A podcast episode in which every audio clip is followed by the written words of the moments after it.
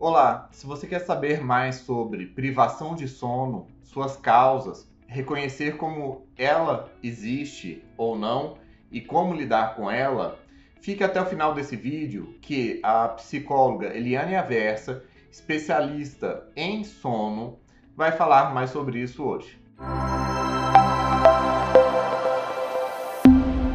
Olá, boa tarde. Mais uma vez vamos falar sobre distúrbios de sono, sobre insônias e hoje é o dia de a gente falar sobre privação de sono. Ah, quando a gente fala em privação, sempre vamos lembrar de algo que falta na nossa vida, algo muito importante. Né? Então, esse é o conceito geral de privação. Ah, os efeitos da privação de sono elas são, eles são inúmeros, né?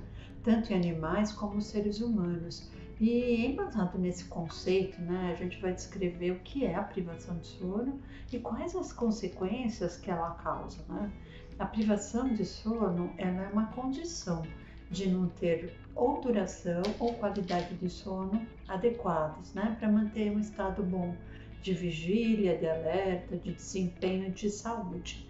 É, ela pode ser ainda crônica ou aguda e vai variar muito dependendo dessa gravidade. Né? Então a gente sabe que o sono é primordial para a nossa saúde física e mental e que os horários de dormir, de acordar, é, a quantidade de horas necessárias para cada um de nós é, para cada noite é completamente individualizado.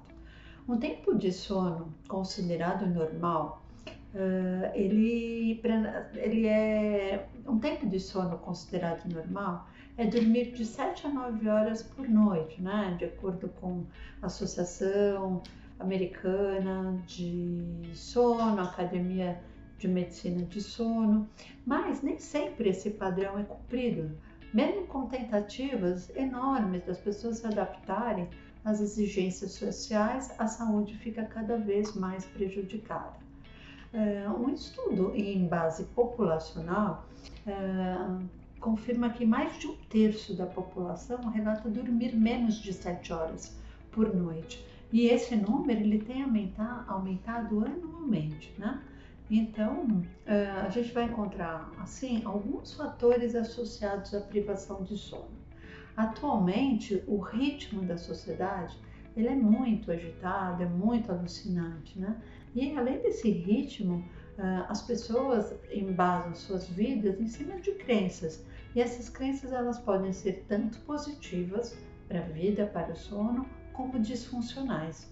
Então, por exemplo, né, viver intensamente e aproveitar todo o tempo que a pessoa tem para assimilar rapidamente um número maior de informações é o que muitas pessoas estão vivendo hoje. Né? É, pode ser um dos fatores ligados ao sono. Um outro fator são as redes sociais, é, a essa globalização, as exigências cada vez maiores do trabalho, de estudo, começam a envolver competitividade, né? fazem as pessoas a optarem dormir pouco. Dormir menos do que se necessita significa não cumprir as funções, do nosso corpo, como acontece no período de sono. Por exemplo, com a privação de sono, funções hormonais, eh, memória, uma reparação física e psicológica, elas vão deixando de acontecer e os prejuízos passam a ser irrecuperáveis dependendo do tempo de exposição. O sono, ele depende do nosso ritmo circadiano, que é o nosso relógio biológico. E ele é equilibrado pela nossa fisiologia. Mas também ter um sono bom ou ruim vai depender, né? ele pode ser alterado uh, por hábitos regulares, tanto saudáveis como inadequados, respectivamente, e assim se tornar algo aprendido e perpetuado.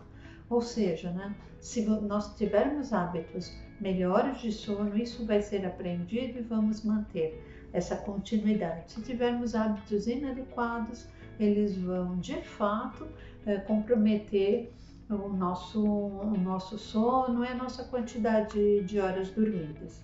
Uh, tem também, também as consequências da privação de sono.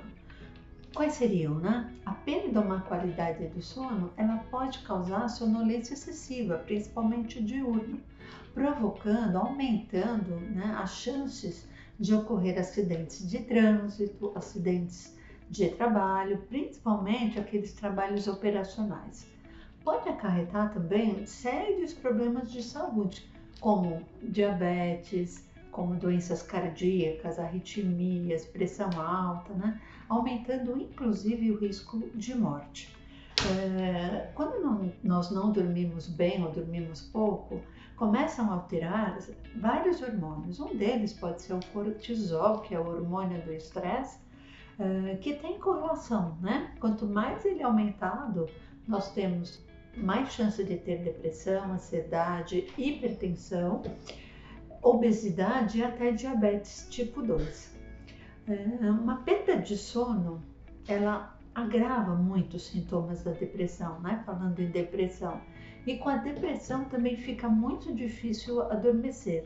Então, se a gente tratar as doenças de base, como depressão e ansiedade, o que nós vamos ter? Uma melhora do quadro, do quadro de sono. E, e vice-versa, melhorando também uma higiene do sono, um sono adequado, nós melhoramos o estado de, o estado de depressão. Tá? Alterações de memória, ela é muito acontece com muita frequência como consequência da privação, porque é, a memória ela é consolidada durante o sono REM. E dentro desse sono REM, que é onde acontecem os sonhos, uh, se tiver menos tempo de sono, esse sono REM pode ser diminuído, prejudicando a nossa, a nossa confirmação da memória mesmo, né? Ah, pode acontecer também uma das consequências, uma coisa bastante interessante, que a perda de sono, ela acaba eh, pode provocar uh, ganho de peso corporal, ou seja, duas substâncias aí elas são envolvidas, né? Uma delas é a leptina, que sendo reduzida, ela é responsável pela saciedade e aumenta tem um aumento também de outra substância, outro hormônio, que é a grelina, que ela é responsável pelo aumento da fome. Então, essa é uma das consequências, porque dormir pouco, dormir mal, pode, podemos engordar. Causas de privação de sono. Ao falarmos em causa, né, podemos citar alguns distúrbios do sono propriamente ditos, ou seja, eh, já ter algum sintoma como insônia, com despertar precoce, um sono interrompido e dificuldades de, de adormecer.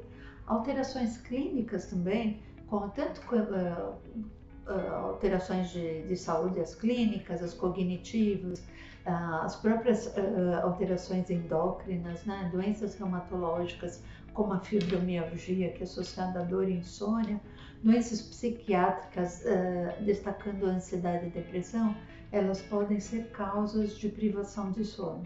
E também, né, o que a gente pode falar é sobre os hábitos inadequados para o sono. Uh, para muitas pessoas, não dormir pode ser inadmissível, né? tem uma questão muito potencializada em relação à insônia, mas para outras pessoas, dormir também pode ser considerada perda de tempo. Então, é aí quando a gente se refere às crenças positivas ou disfuncionais ligadas, ligadas ao sono. Os tratamentos que podemos ter depois de saber um pouquinho sobre as consequências da privação, o que é, as causas, né? Um, os tratamentos normalmente eles consistem em terapia cognitiva comportamental para as insônias, modificando comportamentos inadequados e adquirindo novos hábitos, né? E crenças em relação ao seu próprio sono e aos aspectos sociais da própria vida que são modificáveis. Tempo uh, muito estendido no trabalho, tempos de finais de semana, a rede social estender até muito tarde uh, da noite, tudo isso pode ser aprendido, modificado à medida que a pessoa passa por um treinamento, né? E ainda as farmacoterapias, né? Então, tra tratamento das condições clínicas e psiquiátricas através de medicamentos que são envolvidos, tá? Eu espero ter ajudado vocês, esse mais um nosso vídeo. Se tiver interesse, clique aí no sininho e dê um like para assistir mais vídeos como esse ligados ao assunto de medicina do sono. Obrigada.